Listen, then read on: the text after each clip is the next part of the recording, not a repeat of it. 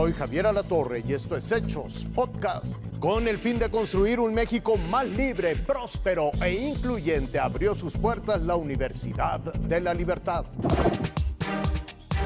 Día histórico para la educación de México. 3, 2, 1. Felicidades. Así inauguramos las nuevas instalaciones de Humanity y la Universidad de la Libertad. No todos los días se abre una universidad nueva y un colegio donde hay secundaria y bachillerato. Y en esta universidad, desde que uno ingresa, entiendes perfecto por qué. No es una universidad cualquiera, ningún espacio, ni un solo pasillo, nada se asemeja a la universidad tradicional mexicana. Hace tiempo decidí actuar y trabajar para lograr una educación que reconozca la libertad de ser diferentes.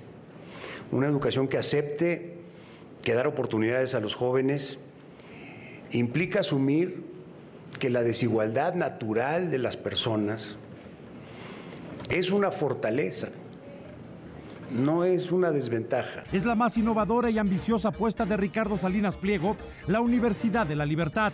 Hoy día la educación está en crisis, lo vemos por todos lados. Los jóvenes añoran el día que se puedan salir de la escuela. Eso no está bien.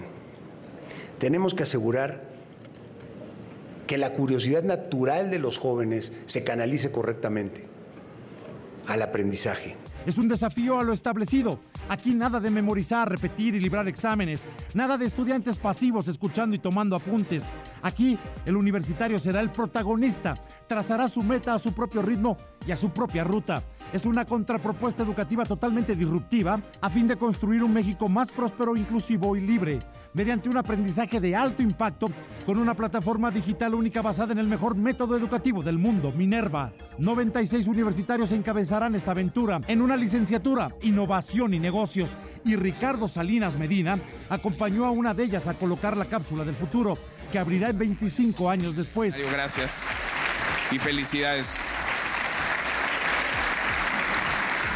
Con estos magníficos espacios, entornos totalmente distintos, desmarcados de lo tradicional, diseños en los que se respira libertad, nada de aulas o salones rígidos, grises o amurallados.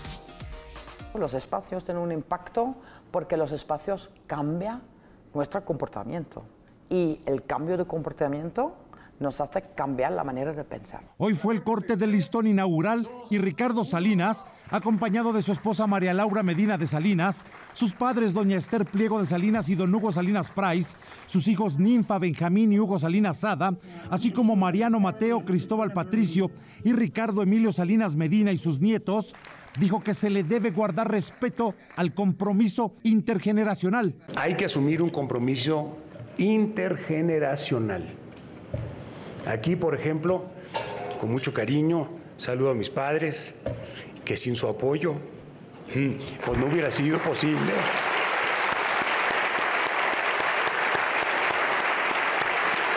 Si te mueres y con dinero, es que te equivocaste. Qué mala idea, caray.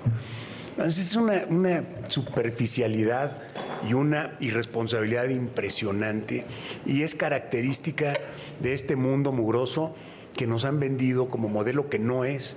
Tiene que haber un compromiso entre las generaciones de que vamos a dejar un mundo mejor y una situación mejor para nuestros hijos. A la par del arranque de la Universidad de la Libertad, María Laura Medina de Salinas inauguró también el Colegio Humanity. Así, el empresario mexicano Ricardo Salinas concreta en la Universidad de la Libertad su visión de construir un México más próspero, por lo que también puso en marcha un fideicomiso para apoyar a jóvenes talentosos de esta primera generación.